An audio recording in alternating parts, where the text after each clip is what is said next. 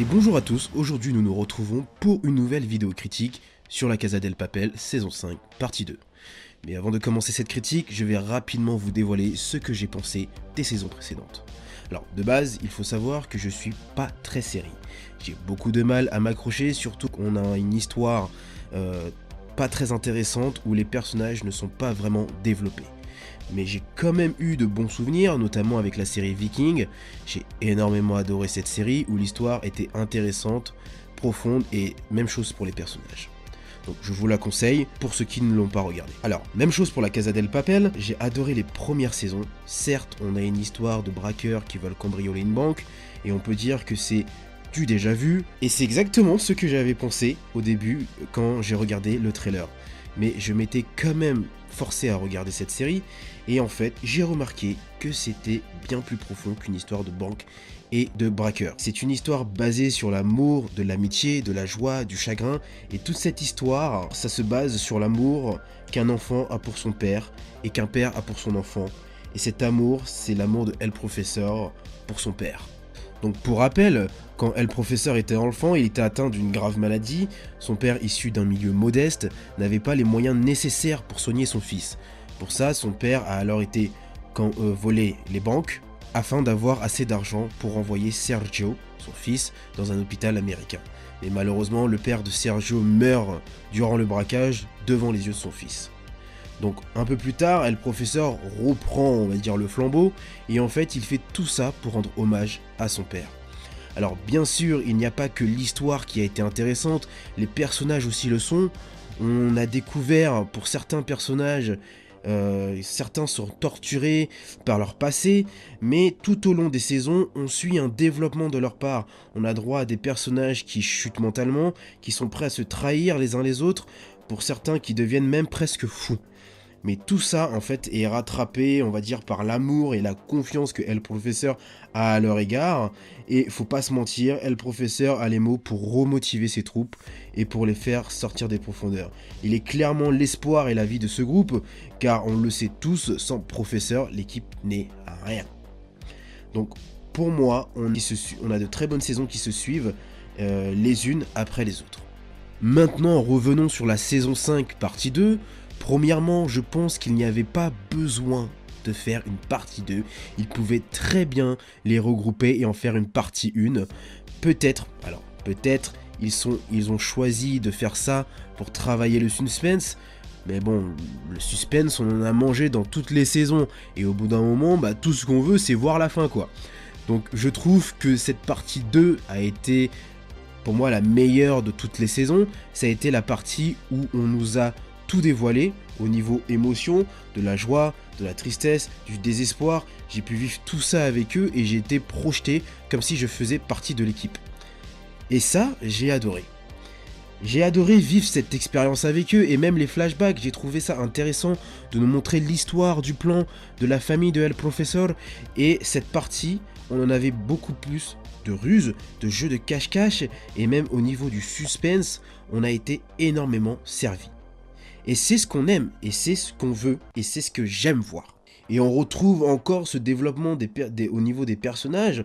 Donc vraiment par rapport à ça, rien à dire parce que c'est presque la même chose que dans les autres saisons.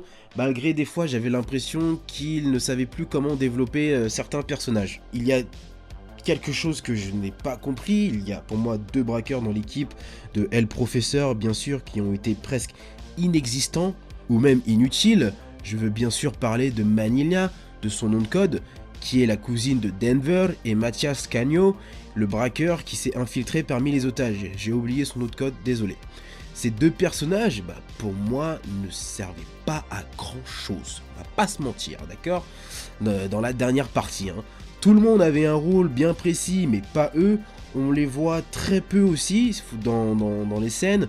Donc est-ce qu'il y a une raison, il y avait besoin de les mettre euh, dans la dernière partie, pour moi, euh, pas vraiment. Bon, ils étaient là dans la première partie, ils peuvent pas les faire disparaître comme ça dans la deuxième partie, mais au moins donner-leur un petit rôle un peu plus important, un peu plus piquant. Mais par contre, mais par contre, il y a un duo que j'ai adoré, et je parle bien sûr de El Professeur et Alicia Sierra, les deux plus gros cerveaux de la série se retrouvent dans la même équipe vers la fin. Et ça, ça a été très excitant. On suit un peu leur guéguerre d'intelligence et de ruse, où El Professeur s'en est sorti, mais il s'est fait vite rattraper par Alicia Serra qui le retrouve dans sa planque. J'espérais clairement qu'ils puissent finir le plan ensemble, afin qu'ils puissent en fait utiliser leur cerveau en même temps.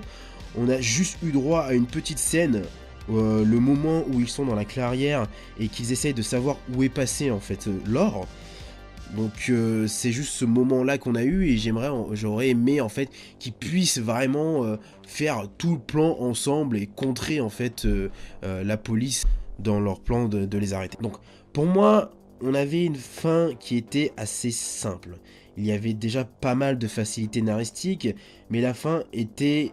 On sentait que la fin était moins travaillée, qu'ils avaient plus vraiment les idées à, à développer.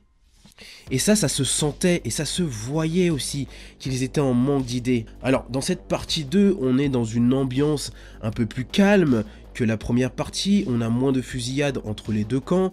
Euh, là, le, le, combat entre les deux camps se pose énormément sur l'intelligence et la ruse. En gros, c'est celui qui sera le plus intelligent et le plus rusé qui gagnera.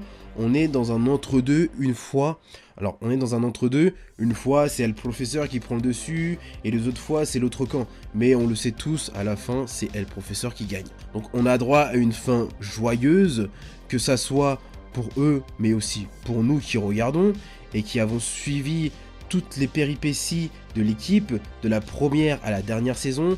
Tout finit bien, j'étais content pour eux, et en plus de ça, ils réussissent leur plan.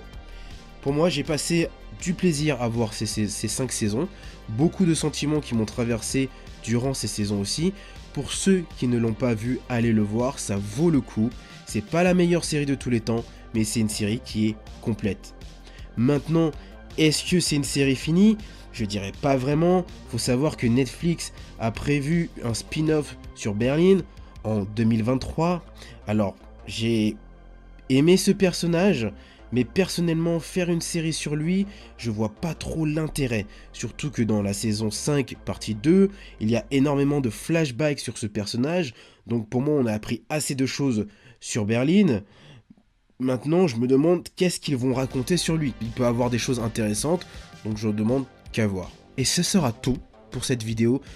N'hésitez pas à mettre dans les commentaires si vous avez aimé la saison 5 partie 2, si même vous avez aimé toute la série, qu'est-ce que vous pensez, qu'est-ce qu'ils vont faire, euh, quelles sont vos idées par rapport au spin-off qu'ils vont faire sur Berlin, est-ce que ça vaut le coup, est-ce que ça vaut pas le coup? Mettez tout ça dans les commentaires, et n'oubliez pas de vous abonner, d'activer la cloche des notifications, et bien sûr de mettre un petit pouce, ça fait énormément plaisir, et on se retrouve pour de prochaines vidéos. Ciao